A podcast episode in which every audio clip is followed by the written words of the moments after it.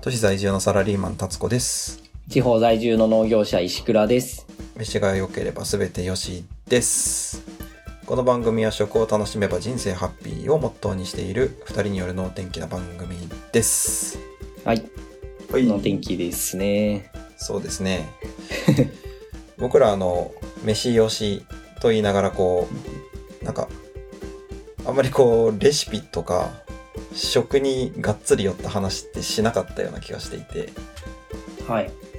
してないですね。そう。なんかいつもその背景のことばっかり喋ってるなっていう。まあそれが好きなんですけど、ちょっとそれじゃ物足りないなっていうところもあったので、うんうん。こんなことを考えてみました。はい。はい。えー、題して、今月の飯、かっこかり、1月編ということで。おう今月の飯。そう。あのーまあ、しょ正直、毎回暦ネタが綺麗にあるわけでもないので、あのネタに困った時のこうてお決まりコーナーが欲しいなっていうのが正直なところなんですけど、そう、あのーまあ、今月、今月、その月の中で作って良かったもの、この他のエピソードでは紹介できなかったものっていうのを好きに喋るっていうこともうん試みとしてやってみたいなって思っております。うんはい。まあ、我が家の良かった飯うんっていうことでね。そうそうそうそうそう。はい。まあ若干ちょっと僕いくつか今月何やったかなっていうのを調べなんか 洗い出してみたら割とそれも暦ネタっぽいのも入ってきちゃうんですけ ど。うん、ありますよ。いや、結構覚えてないんだよね。あら作ったの。マジですか。まあ、そうなん僕も正直そうですね。あのインスタグラムパーって見てああこんなの作ったなみたいな。うん。Facebook にさつまいもの料理はね、あげてるんだけど、他のものを入れないようにしてるで、最近。 ああ。なるほど。だから、だから忘れるんですよ。じゃあもうこれは石倉さんは今日もさつまいもの話をします。じゃああの、じゃあ、じゃあちょっと僕から上げていきますか。はい。あれこれ石倉さんの職場の宣伝みたいな話もしちゃっていいですかああ、全然いいですよ。あの、僕らこの間久しぶりに石倉さんと会ったんですよね。僕らっていうか僕この間久しぶりに顔を合わせたんですよね。な、変な話 だね。リアルで会うのいつかもねこ。う、ズームで話しながら撮ってる。そう、あの、そう、バーベキューでもしようかということで、はい。そう、あのーまあ、畑でバーベキューというか、なんというか、 まあ、それに近いことをしましたね。うんうん。そうそう。で、そこで石倉さんがお土産で豚肉を持ってきてくれて、豚のひき肉を。えっと、ど、どういう豚か簡単に言ってもらっていいですかあのー、うん。え恋する豚研究所っていう豚肉屋さん、まあ、レストランがありまして、うちのグループ会社ですね。うんうん。えっ、と、僕が勤めてるさつまいも作ってるところのグループ会社が、その豚肉を作っていて、えー、まあちょっと宣伝、宣伝っぽくなるけど、あのーなんだ。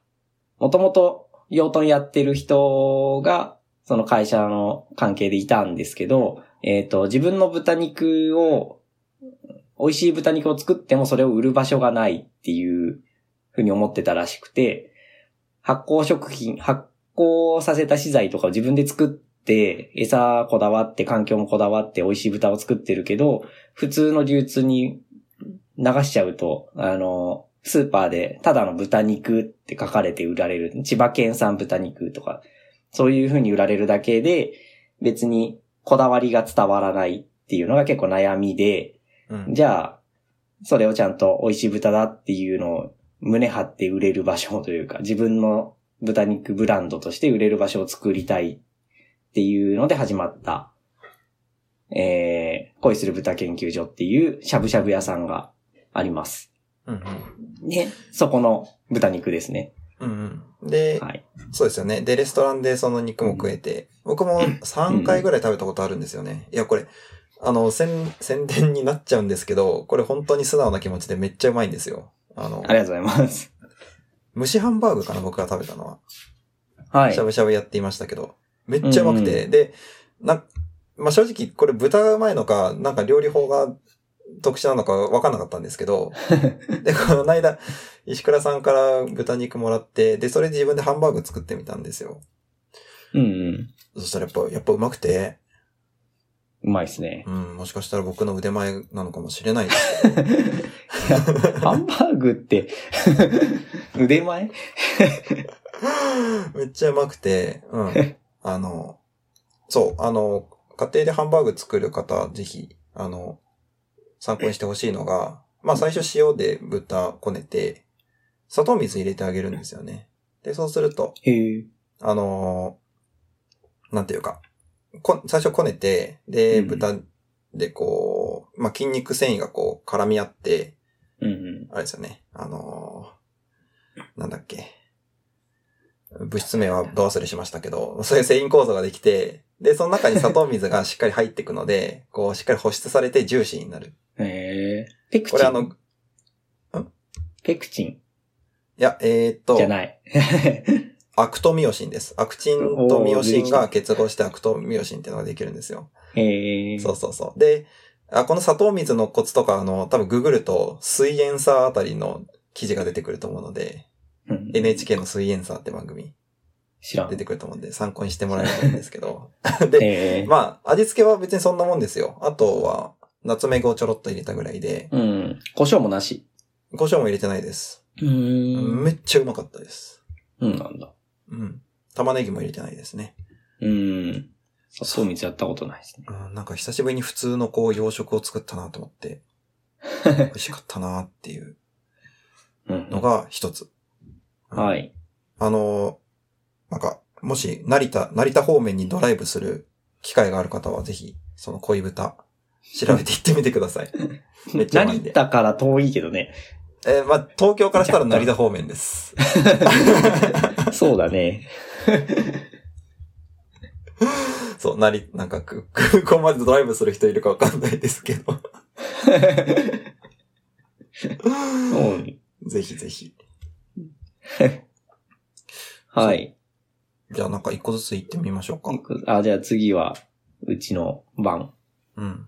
はい。えっ、と、そしたらね、まあ、芋以外のもので、焼きりんご、やりました。あこれ バーベキューでもやったけどね。 裏切ってきた。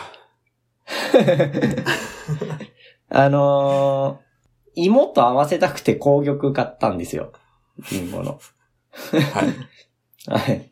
紅玉のジャムとさつまいも合うだろうと思って、これは、まあ確かに焼き芋にジャム乗っけただけでも美味しいし、えっ、と、来月あたりにアップルパイとさつまいもパイを合わせてみようかなと思ってんだけど、うわ、うまそう。はい。で、いうことで紅玉がうちに大量にあって、うん。うん、ねちょっと買えばよかったんだけどね。す箱ご買いい量した来んちゃでっすね。たんですよ。それしかなかっないね、世の中に紅玉が。まあ、通販とかするとそうでしょうね。 うん。あ群馬行かないとないのかな。僕が道の駅で買ったのは、7、8個入ってるやつだったんで。まあ、それでも7、8個です からね。まあね。大きいっすよね。まあまあ、それで攻撃いっぱいあるんですよ。で、えっと、焼きりんごやりまして、バーベキュー、この間のバーベキューでも焼きりんごやったんだけど、うん。えっと、これ妻がね、や、調べてやってたやつで、えっと、ナイフで芯だけくり抜くんですね、最初。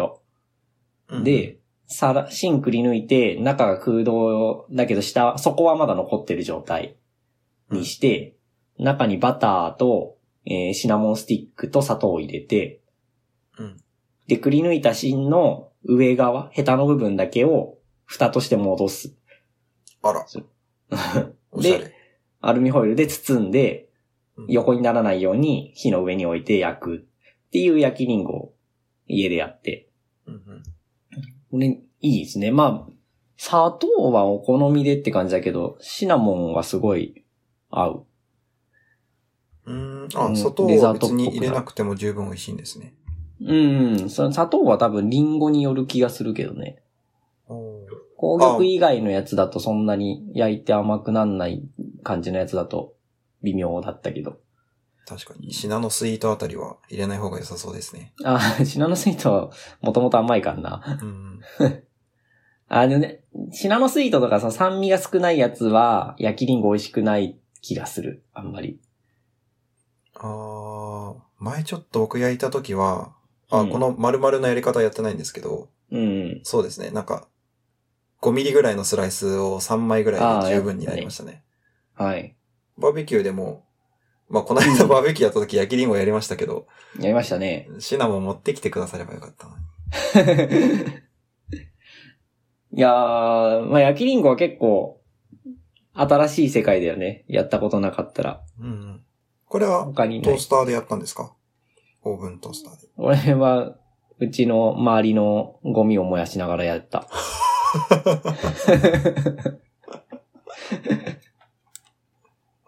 そっか、それができるんですね。 ゴミ燃やしながら、リンゴ中に入れて。 うん。ゴミ、まあ、ゴミっつっても、紙ゴミ最初燃やして、で、枝とか、邪魔な木切ったやつとか、どんどん入れて、いいなで、そう落ち着いてきたら焼きリンゴ。そういうのできるのいいな。 うん、ぜひ、焼き、焚き火しに来てくださ焚き火し にい。 うん。 2、3時間かかりますけどね。移動に2、3時間、焚き火に2、3時間、焚焼ききリ火ンゴと、 30分。うん、あと豚を食いに行きます。じゃあ。 そうだね。成田にお越しの際は、はぜいひ。 ゴミを燃やしに来てくださいって いう。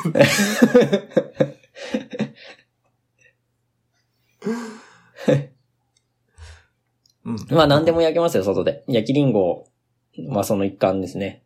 うんうん。やりました。僕ももう一段ぐらい行きますか。何よっかな、また暦ネタっぽいことをぶち込むんですけれども、お、あの、ハニーマスタードポークってあるじゃないですか。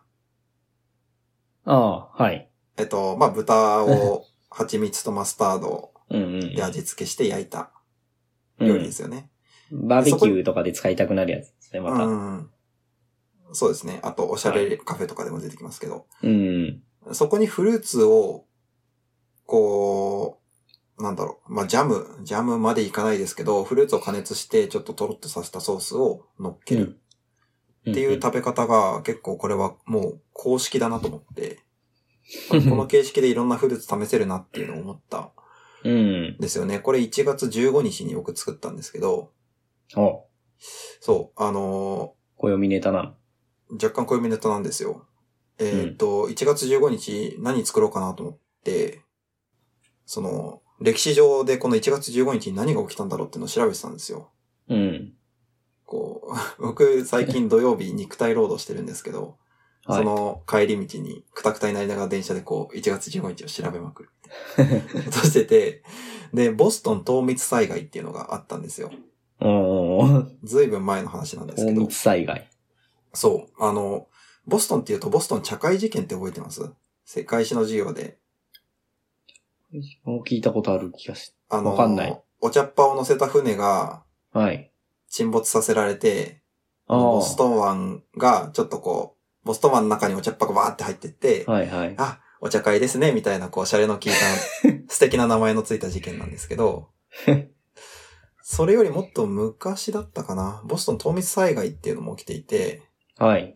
で、糖蜜ってあの砂糖の糖に蜂蜜の蜜ですね。うんうんあああ、盗まれるじゃなくてね。糖蜜、 あ、違う密違う。密を盗まれるわけじゃな くてね。はい。そうですね。 全然、泥棒が蜂の巣をこう、漁るやつじゃなくて、うんそう、糖蜜災害っていうのがあって、結構おぞましい事件で、あの、おうボストマンの近くにあった、その、製糖所なのかなの、うんその、糖の、糖、糖蜜がたくさん入ったタンクがあるんですよ。はい。で、それが、あの、ぶっ壊れて、うんうん、で、そのボストマンの方に、わーっとこう、100、100リ、違うな、100、100何十トンぐらいの糖蜜がわーっと押し寄せたことがあって、おで、何人か亡くなってるんですけ ど。いや、普通に怖くないですかその、怖い津波みたいな感じ で、その、湾全体を、糖蜜が押し寄せるみたい な。しかも1月。ーストーンはなんか、ひどいね。いろいろ巻かれすぎだよね。そう、なんか甘くしたり、お茶っ葉入ったり、まあ美味しそうな紅茶が入りそうですけど、うん。すげえ事件だなと思 って、いや、これちょっと忘れちゃいけないと思って、じゃあなんかこれを飯に落とし込もうと思って、ううんうんうんんって考えて。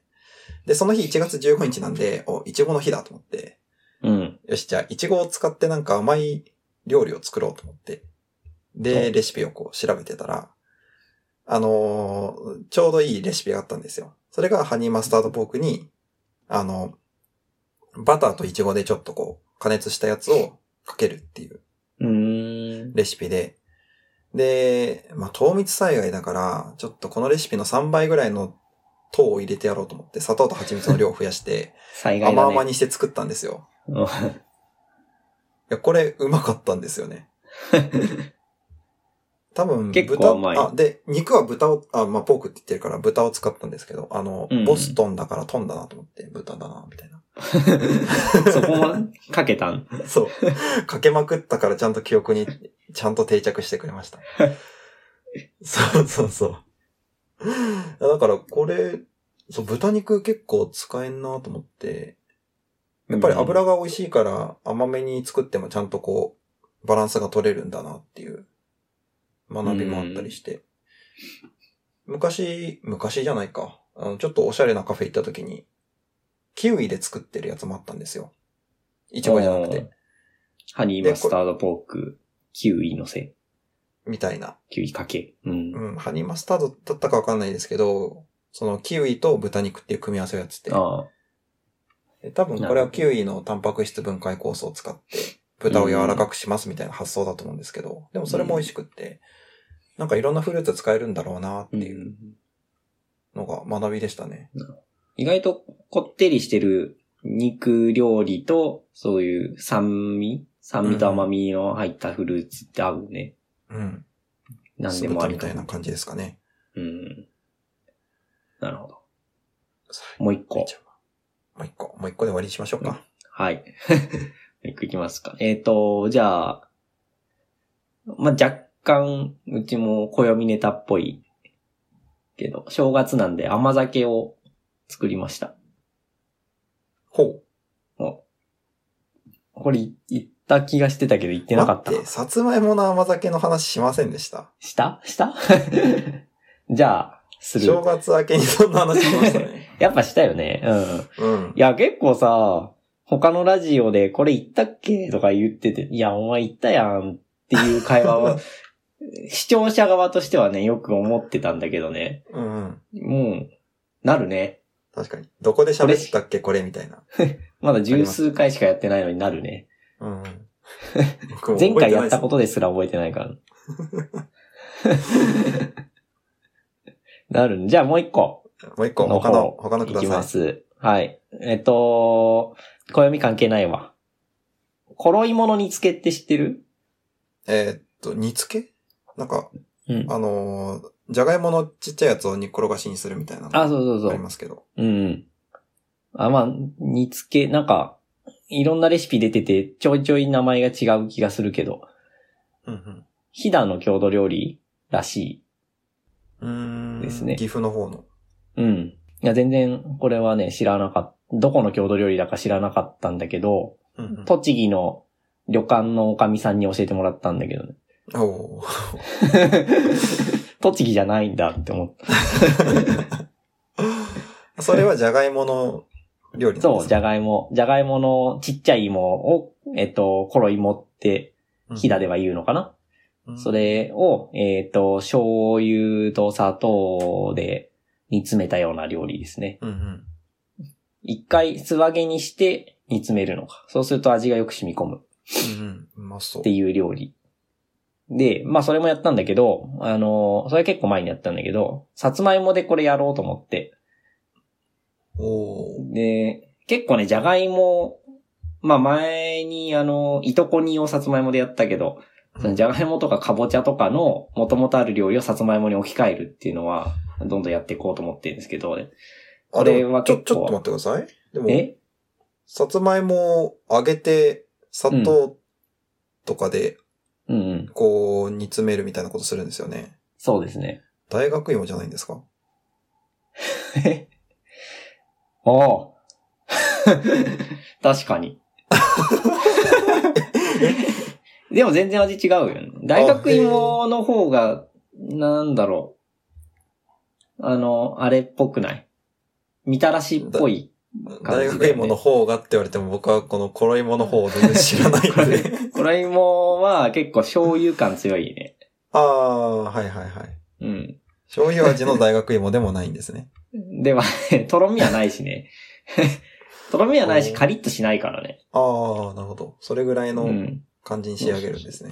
うん。あの、さつまいも、じゃがいももだけど、皮がついてるところってカリッとしないよね。うーん、うーん、そうなんですか。そうなんですよ。多分、身、身というか中のうんところが剥き出しになってる、なってて、かつ、ちょっとボロボロになってるとカリッと感がすごい出る。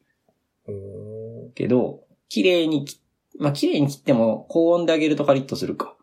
まあ、皮のとこはね、しなっとして、で、揚げた方がホクホク感が強くなる気がする。。いや、うん皮むいて、うん。えっ、と、まあ、ちゃんと切って断面を作ってあげて、うんうん。でそこから素揚げにして、醤油と砂糖で、うん。なんて言うんでしょうね。煮っ転がすというか。うん。そしそしたら大学芋 ですよ。大学芋じゃない ってさっき言ったのに。そうだからね皮剥いちゃダメなんですよ。あ、皮は剥いちゃダメ。皮剥かない。うん。ホクホク感が出ますね、これ。あ、そっか。こパれリものッと煮さ付けせはない料理か。そうそうそう。なるほど皮ついた状態で切って、しゃ砂糖と醤油で煮詰める。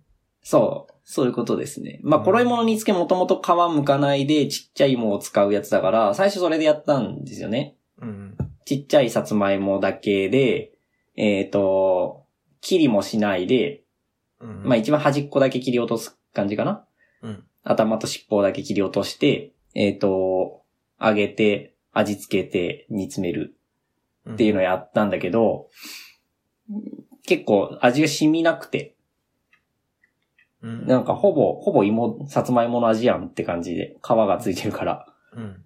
それ微妙だったんだけど、えっと、長いやつを乱切りぐらいにするか、ちっちゃいのを半分とかに切る、切ってやると、そこ、この切ったとこから味が結構染みて、で、切ってないところは皮がついてるから報告感がすごい出て、うん。バランス取れてね、す美味しいですよ、これ。うん。じゃあ、ちっちゃめの芋の活用方法みたいな。うん、そうね。ちっちゃい芋を半分に切って、ころいもの煮付けにするとうん。いいなるほど。と思これは石倉さんから送られてきたやつで、まだ試せるやつですねう。。あ、まだあるんだ。 まだまだあり ます。よく残ってんね。僕そんな芋ばっか食べないです よ。他にも食べたいものあるし、ちょっとずつ食べてます。そうね。 これ、多分、ベニアズマか、小町か。まあ、小町よりアズマな気がするけどな。 うんがいいかな。うんうん。あんまり、紅はるかみたいな甘々品種は。うんはるかだと甘すぎると思うし、まあ、できたとしても、柔らかすぎる気もする。うん、ああ、なるほど。うん。あ、でも揚げてるからそうでもないかな。まあでも味、甘、甘すぎない方が、素朴な味がした方が美味しいと思うーん。う。うんまあいろいろ試したいな。あえて僕もはるかで試してみたいなって。ああ、まあまあ、ありだよね。うんちなみにね、カリッと揚げる方法は逆にあるんですけど、なんですってさつまいもをカリッと揚げる裏技。お、なるこほれどはでも大学芋を作る人必見ですね。うん。ああ、でもこれ大学芋っぽくなんないけど。 あのー、あれーっとね、レンチンをします、まず。はい。まあ、レンチンじゃなくてもいい。ふかしてもいいんだけど、うん。めんどくさいから、レンジで、えっ、と、さつまいもをレンジで美味しく調理する方法とかって多分ググるとね、結構出てくんだけど、うん。あのー湿らしたキッチンペーパーとかでたさつまいも包んで、ラッさらにラップで包んで、うんえー、1分とか1分半とか加熱して、うん。休ませて、また加熱してを繰り返し、するんですよねほう。ゆっくり、低温調理ってことだね、うんこれも。で、あ、ワット数下げるとか書いてあるのもあるかな。レンジによる、あんま下げすぎると全然温まんないけど。ね、ゆっくり加熱して、えー、透過させることで甘くなりますっていうのを多分ホームページでは結構書いてあるんだけど、うん。うん。あんまり美味しいと思わないんだよね、それ。何なんですか、この。 それ自体は。で、まあやるじゃないです か。それを。で、は柔いらかくなってきたら、あのー手で、手で裂きます。こう、パカッと。折るというか、裂く、縦に裂くのがいいと思えっと、まずさっきのノウハウは、うん美味しくなるかはさておき、柔らかくするための方法としてお使いくださいっていうことですねう。。そうそうそう。 そうですね。手で裂くと。はい。はい。で、柔らかくなったら手で縦に裂きます。で、その裂い裂いたところってさ、結構繊維がわさわさっと出てて、うんうん。あの、き切ったような、綺麗な断面じゃないんですよね。うん。で、そう、そのまま揚げると、そのわさわさっとなってるところが、カリッと仕上がるから、うーん。すごいね、カリカリの芋ができる。あ、じゃあこれは、衣の煮付けを作る時の方法でもなく、もうシンプルうにん揚げさつまいもを美味しく作る方法ってことそうですそうそう。素揚げのさつまいも美味しい作り方です。そのまま塩振っておつまみにでもどうぞみたいな。うおん。つまみおやつにどうぞっていう感じの。そうだね。えー。なるほど。あ確かに。細かい部分できた方がカリカリ、うん。まあ、副賞になっちゃいましたけど。しますよね、そりゃ。これじゃがいもでも同じことできるんですね。え手で裂いてもそんな繊維質にならなくないですかでも、ちょっとゴツゴツしないああ、はいはいはい。凹凸をあえて作って。うんうんあと、潰すとかだね。ほうじゃがいも俺潰したな、前。ちっちゃいじゃがいもをレンチンして、手で、こう、まな板の上で、えっ、と、叩く、叩くというか、手のひらで潰して、うんそのまま揚げた。あれですよね。丸餅ぐらいのサイズにして。あ、そうですね。うん。そういう感じですね。うーん。あそれもカリカリになる。なるほど。うん。これ結構、あ、すごいじゃんって思ってたんですよ。前。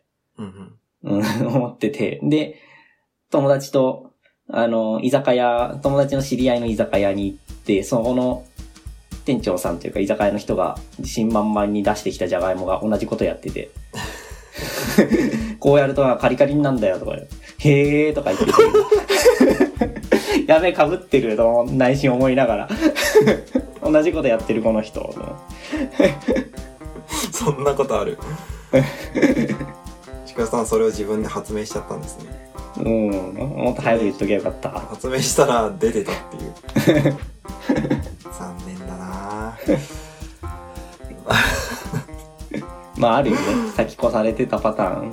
ありますね。だから僕らも、そう、僕も発明したと思ったら、どんどん速やかに、インスタグラムに投稿したりしてますよ。ああ、早いね。